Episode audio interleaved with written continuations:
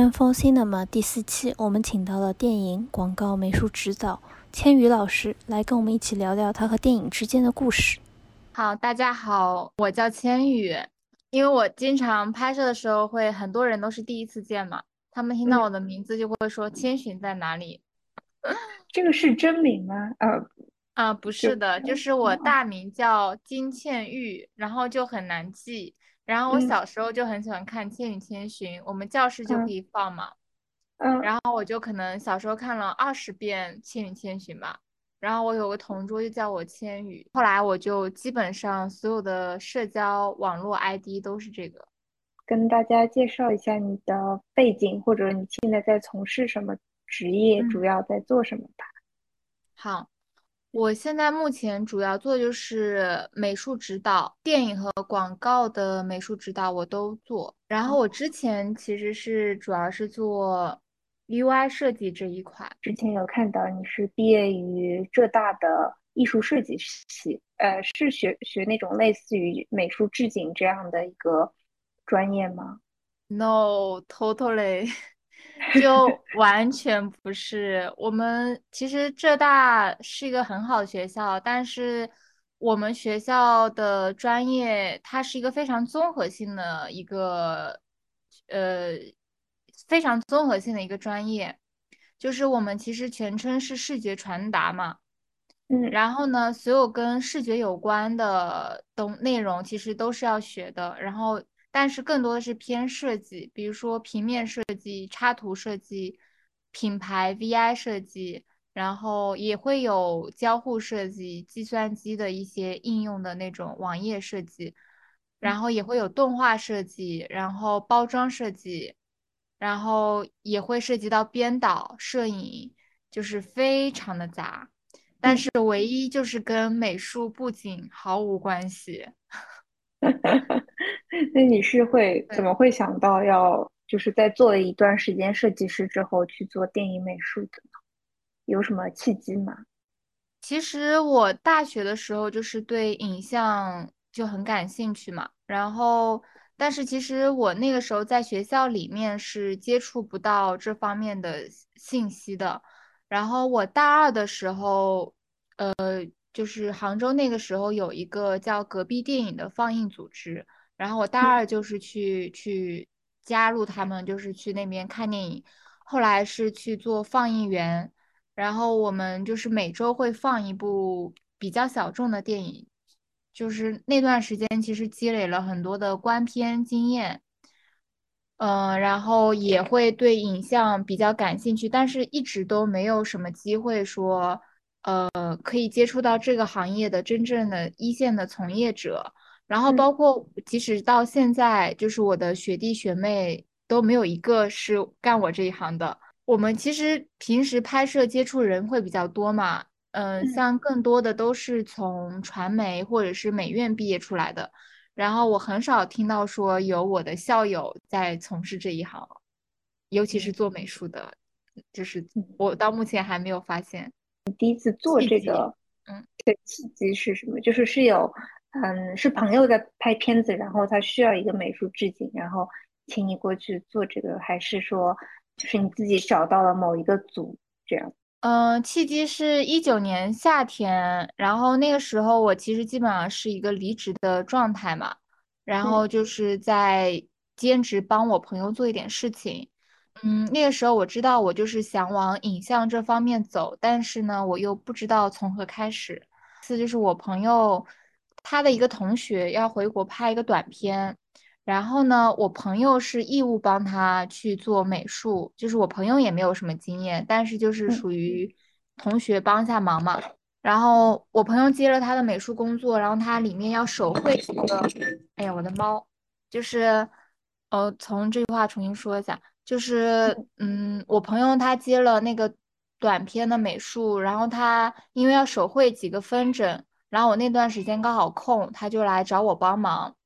然后我就很很神奇的半加入了他们的剧组，然后包括跟他们一起去看景，然后认识了里面的制片，然后那位制片其实他自己平时也是做导演的，嗯，后来就是那个。片子制片他找我拍了几次他自己的广告，就是从那一次开始，我觉得可能真正的是踏入了这个门槛。嗯嗯，因为在我原来的嗯学校的一个活动范围内，或者是工作以后，其实都接触不到，就感觉可能在我们学校这方面的人真的是很少。然后像很多传媒啊、美院，他们可能就是大一大二就会有学姐带着你干，就是去一些短片，然后你可以呃帮忙去做一些事情，或者是做一下执行、做一下助理，就很很早就接触到。但我真的是接触的很晚。那现在是就一直就是在做电影美术嘛？因为我在你那个新片场个人作品里面看到你还有做一些导演或者剪辑。那个是我早期，我包括我现在可能对自己的定位也不是说就是只做美术，而是说，嗯，就是我喜欢的是表达嘛，只是说影像的表达是非常综合的，包括，嗯，我其实就是在我一八年的时候，那个时候因为对影像很感兴趣，然后我就，嗯，去投了一个。那种电影工作坊，然后他那个是完全免费的，我就投了一个我大学拍的一个动画片过去，然后没想到那个就是那个节目的嗯活动的负责人吧，啊对对对，活动的负责人他就说感觉我拍的还蛮新颖的，然后他希望我用动画片来做纪录片，反正他当时就是我完全没有拍过任何东西就入选了。嗯，然后他那个工作坊就是会请一些国外的一些电影的工作者来给你分享，从剧作到拍摄到剪辑到声音，就是所有的一套流程都会跟你讲一遍。然后那时候其实也也完成了一个自己的片子嘛，嗯嗯，但是其实大部分去那个。训练营的和我一样，大部分是爱好者或者是对影像感兴趣，而非真正的从业者。所以我那时候可能以为我会在训练营里面能够让我真正进入到这个行业，但发现也并不是的。但是就是那段时间，可能对电影会有更多的了解，因为以前完全是属于影迷的感觉嘛，就是我只是观片、看电影，然后写影评，就是在豆瓣上看看。就是或者自己写写，就是这样子的一个节奏。然后每年都去那个上海电影节打卡，就就是这么一个状态。然后去完那个工作坊，可能是对电影的制作开始有了解，嗯，但是那个时候我都不知道我可以做美术。你正好可以问一下，就是什么是电影美术？电影美术，我现在理解就是，其实比如说摄影，它是负责那种镜头的调度嘛，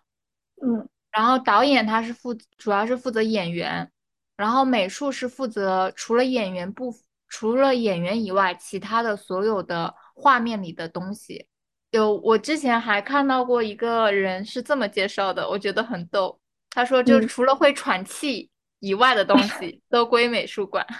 那感觉美术在那个就是整个画面里面，其实它的作用非常的大。对。嗯，它其实也是算主创。你现在作为一个电影美术或者说广告里面的美术指导，你一般拍摄前要完成哪一些工作呢？电影美术它作为主创的话，在电影里面会有更多的作用，因为像广告的话，像服装和造型和美术是场景道具是分开的，但是在电影里面。美术指导，你是要负责所有视觉部分，就除了演员以外，表演以外，其他的东西你都是要负责。然后你都要去给到一个方向或者是一个基调、一个风格参考。然后你要去把握每一个每一个出现的东西，它的大小、颜色，然后风格合不合适，你都是要去控制的。美术有点像跟导演或者说编剧是那种要平行工作的一个感觉，对对。嗯，其实，在国外的话，一般来说，美术它的介入可能会很早。就比如说有剧本阶段，他就会找导演嘛，或者导演自己的剧本，然后他很早就会开始找美术，然后找摄影，然后嗯，同步的我们去根据这个嗯剧本去延伸一些视觉，然后再去找景。但是在国内的话，可能因为一些流程的的不同，很多时候美术的工作有时候介入会比较晚。但我有接过一些短片，会让我很早介入的，就每个项目会不太一样嘛。嗯，但是大部分情况还是说是，呃，制片或者是导演他们已经前期选好一轮景，然后呢，导演也会分享一下他对这个剧本的一些基调的看法，然后美术是帮助导演把他的想法去落地，比如说他想要一个，呃，失之愈合那种比较现实风格，然后比较家庭感的那种景。然后，那他给到我一个方向，我就会帮他去按照这个方向去细化一些室内的方案啊、客厅的方案啊、卧室的方案之类的。树它其实出的图叫场景气氛图，就是比如说我们定下来在一个客厅拍或者是一个卧室拍，那我在这个空间结构，我们找好的这个空间结构基础上，我按照我对剧本以及对人物的理解。然后时代背景的理解，去把它改造成一个，呃，我想象中我要去陈设的一个图。然后这个图是叫场景图或者是气氛图。嗯，这个你一般会用手绘还是那种像拼贴画一样的形式？这个的话，其实电影和广告会不太一样。电影的话，可能筹备流程会长一点嘛。所以你画的也可以很仔细，但是广告有的时候一个星期筹备时间，有一个星期的已经算不错的了。有时候赶的话，可能是个三四天。所以其实我这种图的话，嗯，如果是不涉及到搭景，就搭景是指我们需要建一些假墙，我们需要造一个景片，然后是一个，嗯，需要给到跟木工去沟通要怎么怎么样的那种图。然后我会出 SU 图，就是模型图。然后如果是一些简单的，比如说只是把这个呃客厅陈设成一个比较丰富的客厅，比如说我的设定是一个很忙碌的年轻人，他家里东西很多，然后我需要很多填充进去的结构和道具，那我可能就是以手绘图为主，有的时候甚至我就是直接贴道具进去，都不出手绘，因为。很多时候广告的节奏是非常快的，另外是有一呃，就是图大部分其实是用于，嗯，你和导演以及你和道具之间的沟通。如果这个沟通是没有问题的，这个图其实是可以被省略掉的。但有的时候呢，甲方他会提出，或者是客户会提出，他们想要看到一个效果，因为他们不像导演或者是像我一样，他对空间有个想象嘛。当他们提出来的。话，那我可能会去专门去出这个图，然后是出模型图加渲染图。就比如说，我把这个房间重新在模型里面建一遍，然后把所有的家具都摆进去，然后把陈设摆进去，再打一个光，去渲染一个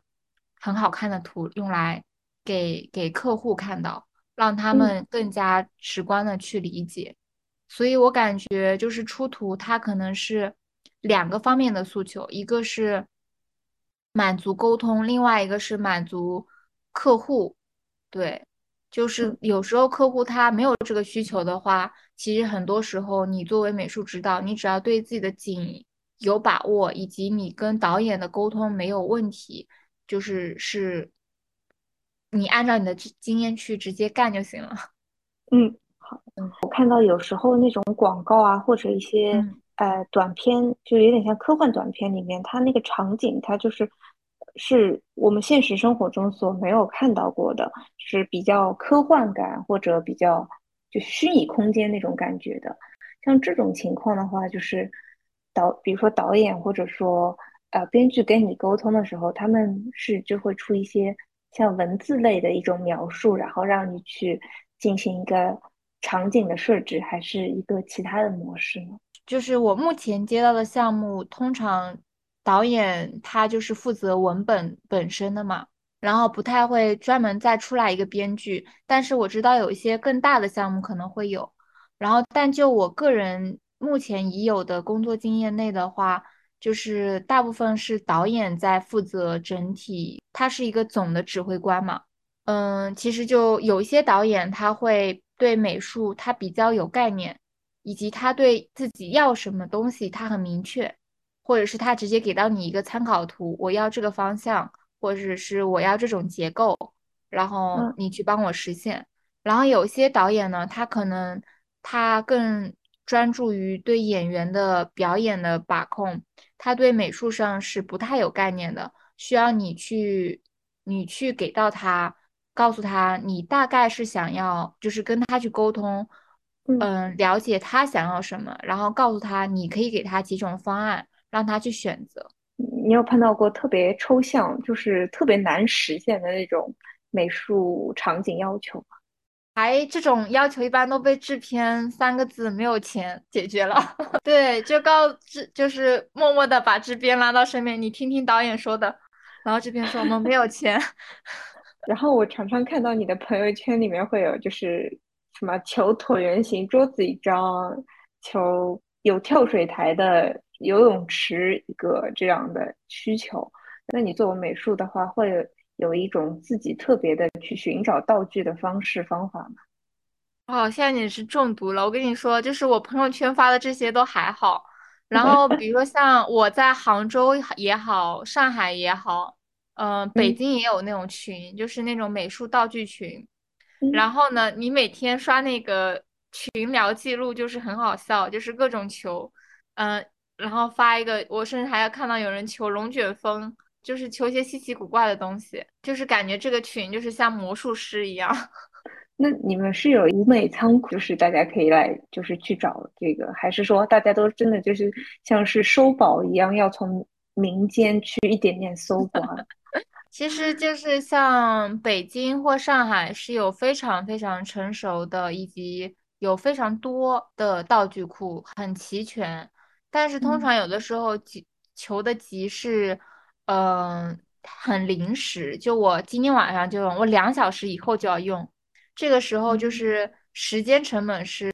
最重要的，就是因为有一些去那种管家什么的回复都很慢，或者他他家不一定有。或者他出库了，那你就只能嗯求万能的朋友圈。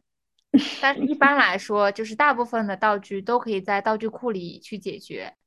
然嗯后只要有一天以上的时间，你都可以淘宝发空运来解决。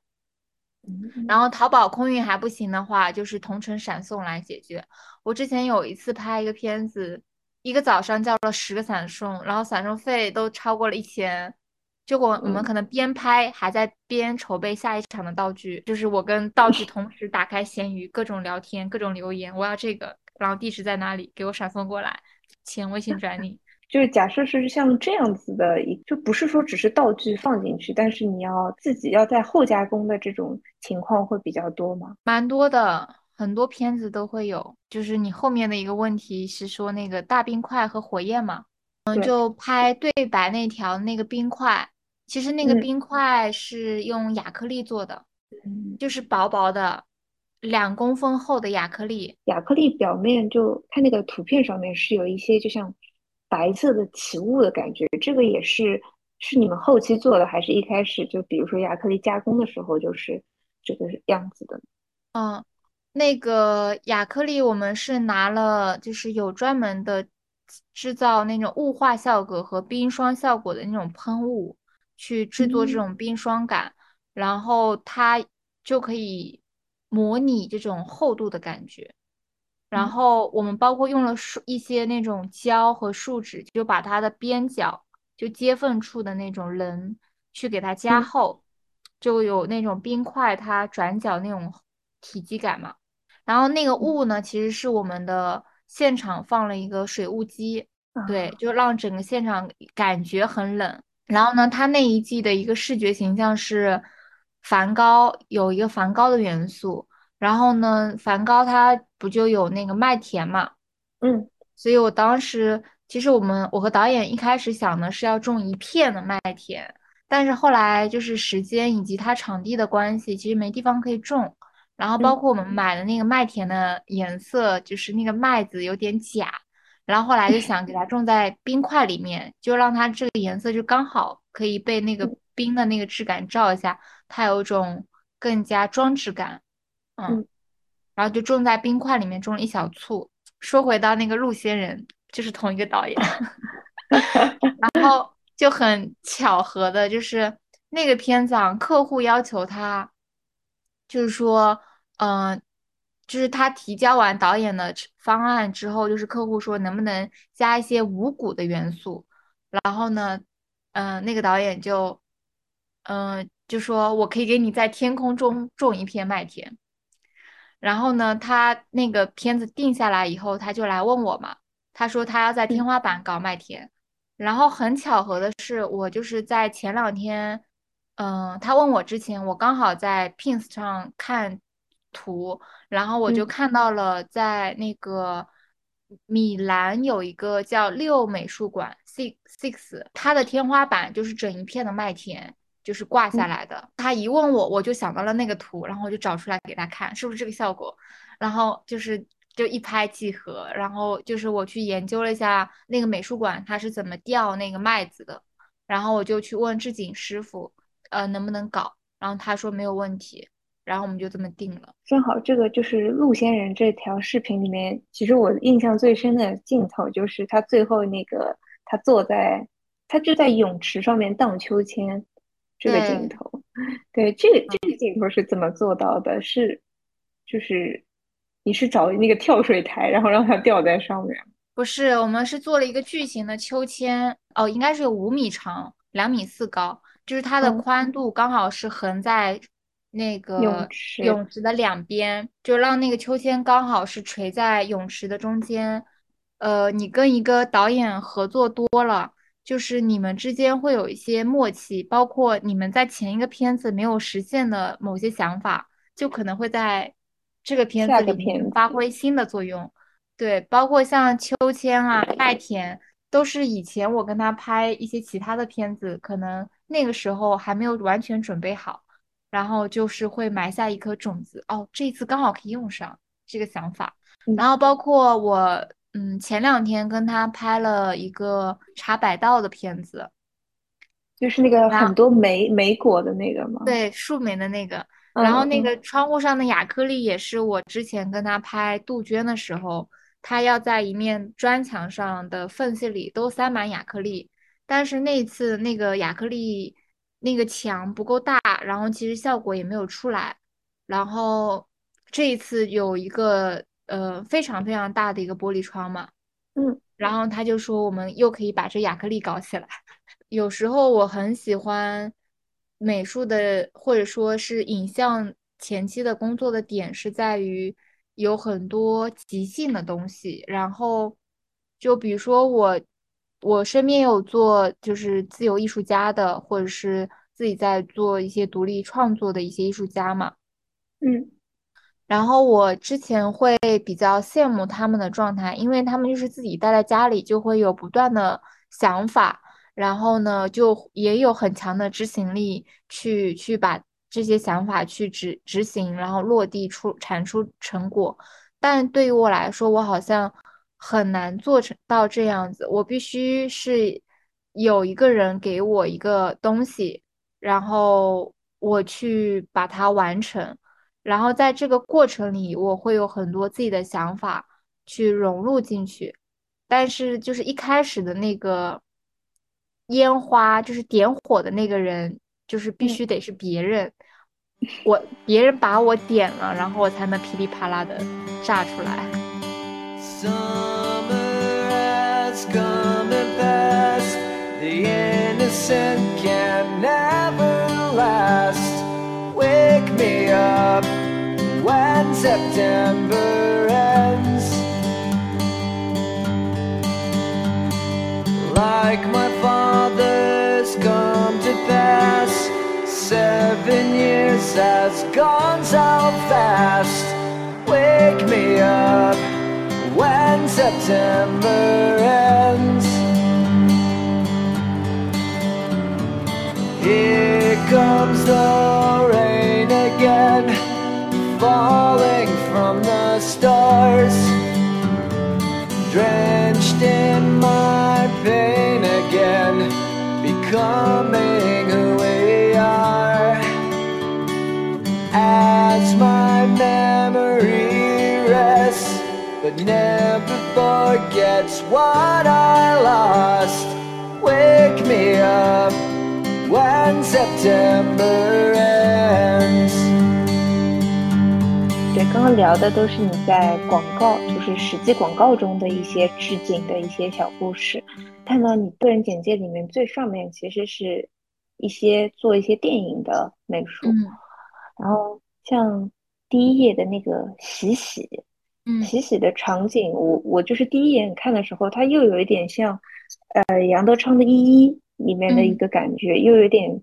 像就是喜宴里面的这种感觉，因为它都是一个婚礼场景嘛。这个嗯片子它主要讲的是一个，呃，什么样的故事？然后它你在置景的时候有一些什么样的参考或者说想法吗？嗯嗯，这个片子其实有成片在 Nonus 上，然后这个片子其实很很巧合，就是我其实做的是执行美术，然后呢，美术指导他当时是在美国，然后他是导演的同学。然嗯后是一九年的冬天嘛，其实那个时候我其实真正做美术也没有多久时间，可能就半年左右。然后呢，当时他们就是在呃招募一个执行美术，然后我就投了。然后那个美术指导他是在美国，然后那他没有办法回来，远程跟他沟通。那个时候就发现，其实做美术真的很好。你看，摄影他是必须要到现场的，导演也必须得是现场。然后你美术可以不到现场，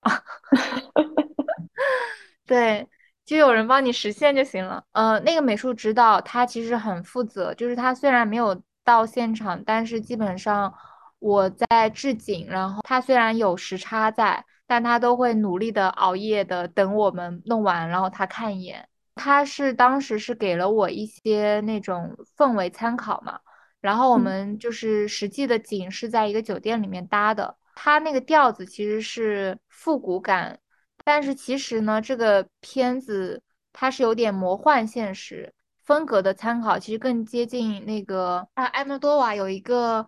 对《蛮荒故事》里面有个婚礼，夫妻在现场大吵大闹，就是互相撕逼，然后后来他们逃到了一个阳台天台，怎么样的那个，就是很里面的人都很疯癫癫的，但是又非常嗯现实。哦，我很喜欢那个电影，然后我当时嗯是跟那个嗯美术指导交流，然后因为他的整个风格我都很喜欢。其实嗯我比起现实风格的片子，我会更喜欢带一些嗯超现实或者是魔幻现实或者是科幻的一些题材的片子。怎么说呢？就是在这种片子上，其实美术的空间可以大一点。不过那我可以提一个点，就是那个片子，其实我那时候做美术不久嘛。然后我们嗯置景找的是婚庆公司，因为我在那个之前拍的一些片子都是找一些道具工人啊什么的那种置景工人嘛，然后嗯就发现其实你拍婚礼片就找婚庆公司就行了，他们真的很专业。后面还有几部片子，一个是《末日预言》，感觉它是一个有点压抑的片子，但是我并不知道表达的是什么样一个故事。其实我们拍完的所有人都不知道，就是因为它本身是一个非常诗性的电影，然后导演他的文本其实很像，就有点塔科夫斯基他想我我看的时候特别像潜潜行者，不知道对为什么。对对，是嗯的，就有点有点那种气质。然后他的主主角其实不是里面的演演员，而是时间，他是写的是时间的三部曲。然后这是他的序言部分，然后导演他已经脑海了构建关于时间的三部片子，我们就是拍他的一个前言的部分，相当于。然后他那个景其实是杭州的一个废墟，嗯，就是杭州这两年其实拆迁很多嘛，然嗯后就是我们当时去去一个废墟里拍的，它本身就遗留了很多那种解构。那个片子其实完全都没有钱，然后道具是有一些东西都是我自己的东西，然后很多其他东西就是在废墟里面捡，我们就提前一天制嘛，因为废墟也没人管，也不要场地费，去废墟里面搜罗一些东西，像它里面那个床啊，然后柜子啊、小桌子，还有就是接水的那个缸，还有里面的一些什么那个香烟缸、香烟灰缸和里面的一些什么很多东西都是我在那边捡垃圾 捡出来的，就捡了一天的垃圾，然后又带了一些我自己的一些小道具，就是我觉得我家或者是我自己收集的一些合适放进去的一些杯子或者是一些画或者是一些小物件就可以放进去的，就带过去用，这样子。我看预告片，我感觉它整个色调也是比较冷一点，然后绿绿的，整个感觉就是。导演他之前是做摄影的，所以他对画面的要求很有自己的想法，然后拍的也比较实验。他用了很多投影的素材去拍，因为他之前就是经常会在路上拍到一些死去的鸟，他就把嗯那些影像拿过来投影到房间的墙上，让演员跟墙上的这些影投影去互动，嗯，变成一种景观，我觉得也挺挺有意思的。色调的话，一般比如说会跟导演和摄影去商量，然后比如说定下来，我们这个气氛或这个情绪是比较阴郁的，那其实就是，嗯，色彩是由面积决定的嘛。那我环境或者是陈设的东西的物体，或者是我墙面的颜色、地面的颜色，就是决定了这个空间给人的一个颜色的情绪。所以，比如说一开始我们几个主创定下来说，这个气氛就是往阴郁，然后冷调子去走。那我的一些陈设都是往一些比较冷灰色的一些色系去走，就比较减少一些比较明亮或者是活泼的一些颜色。但一般不是美术一个人决定，这些都是一起决定的，就是大家商量，或者是导演他定好了，然后告诉我和摄影，然后我们去配合一起一起去做整个氛围的调子。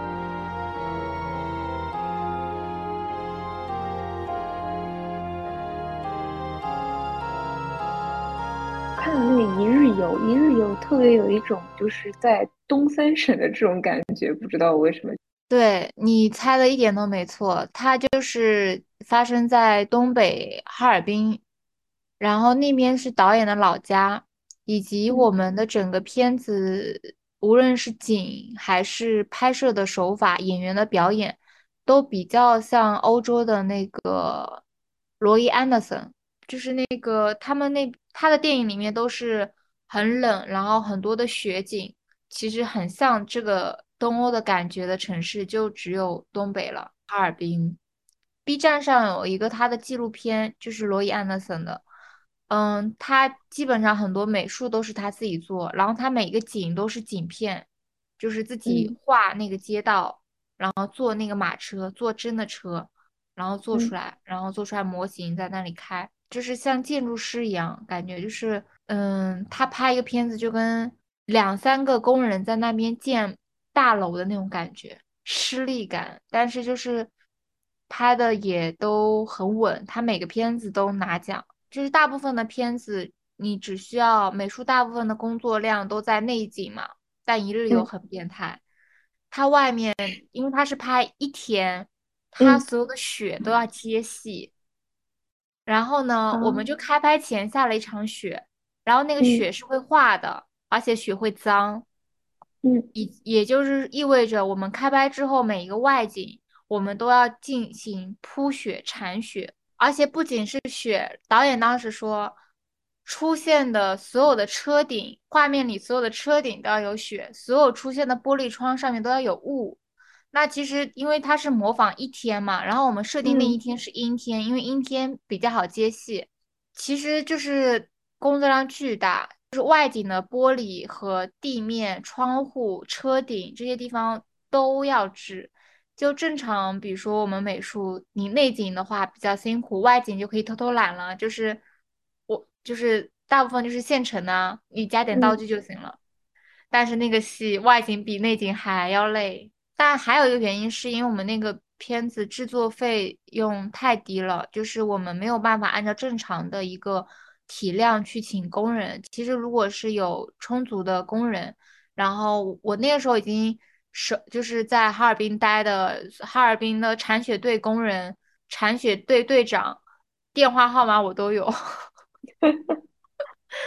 就是但是就是因为没有足够的资金，然后很多事情是需要我们自己干嘛。嗯然后，但是如果放到正常的体量，其实是不会太辛苦的。我嗯接完片子最大的一个觉悟就是，我一年接一个长片就够了。对，你觉得是长篇的这个就是，嗯，制作周期或者说这个工作量，真的要比广告或者说短片会大上非常多吗？真的很多。比如说你广告的话，我们通常通告是六点钟，比如说六点钟到现场，算早嗯的。但是电影的话，你是天天六点钟，你要连续一个月六点钟。广告我拍完一天，我或者两天我就可以休息，我第三天或者是第二天我就可以睡到十一点、十二点，没人管我了。但是长篇你每天都很焦虑，都很紧张，每天都要对第二天、第三天的东西有没有缺什么，有没有缺什么，然后或者是哪里现在要出什么新的问题了，要补什么，就是每天都活在一个非常高焦虑的一个状态下。就是我从那个组离开之后，我回到杭州，我每天六点钟还是会自然醒，很可怕。就是我醒的比我的闹钟还要准时，我闹钟都已经关掉了，六点钟起床，但我到六点钟就自然被心脏震了一下，我就醒来了。哦，今天不拍，赶紧睡觉。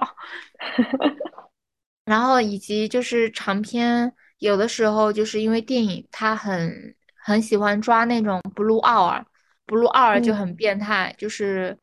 要抓天黑到天亮的那个瞬间嘛，就是那段时嗯间的光会非常好看。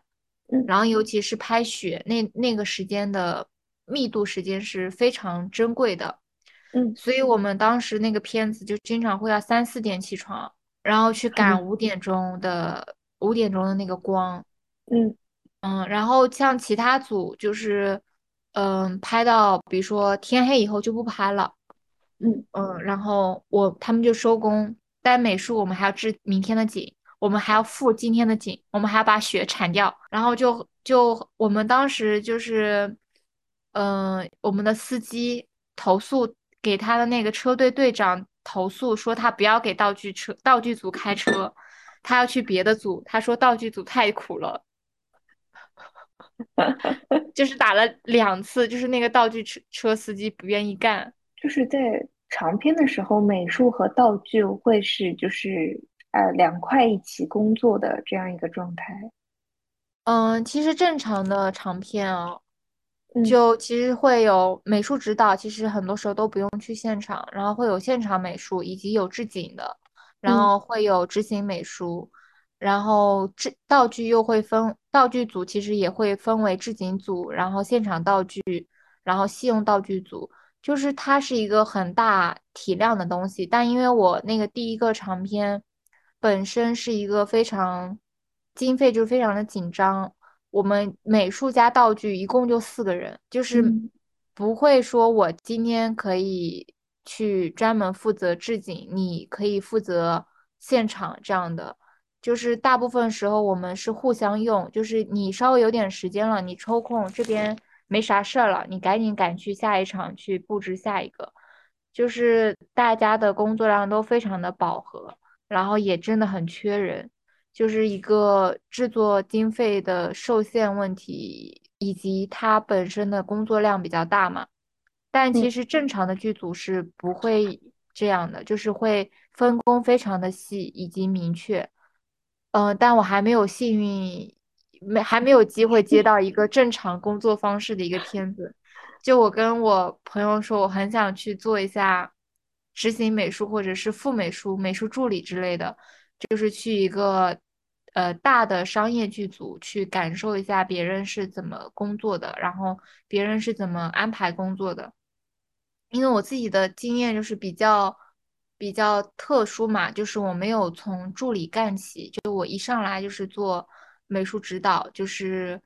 嗯、呃从小片子干，然后现在是其实更多的集中在广告这一块，长片、短片也拍，但是不是非常的商业剧组商业性质的一个组织方式。所以嗯我其实是蛮想去有机会去一些更大的商业组去学习一下。嗯做到现在为止，有没有自己特别满意的作品？用特别期待的作品可能会更确切一些。比较期待的片子是有的，其实我还是挺期待我的人生第一个长片的。嗯嗯，然后今年还拍了一个 MV，因为我其实一直也也会对 MV 之类的题材会感兴趣嘛。MV 的影像和美术上，你可以更放开一些，你不用去考虑逻辑，不用去搞考虑接戏，然后你就是放开去做，就是什么好玩儿放都可以放进去。然后就是今年帮呃翠美那个乐队拍了《金色少女心》的 MV，嗯，然后我还蛮期待的。我的如果这个采访要配一首歌的话，可以放《金色少女心》。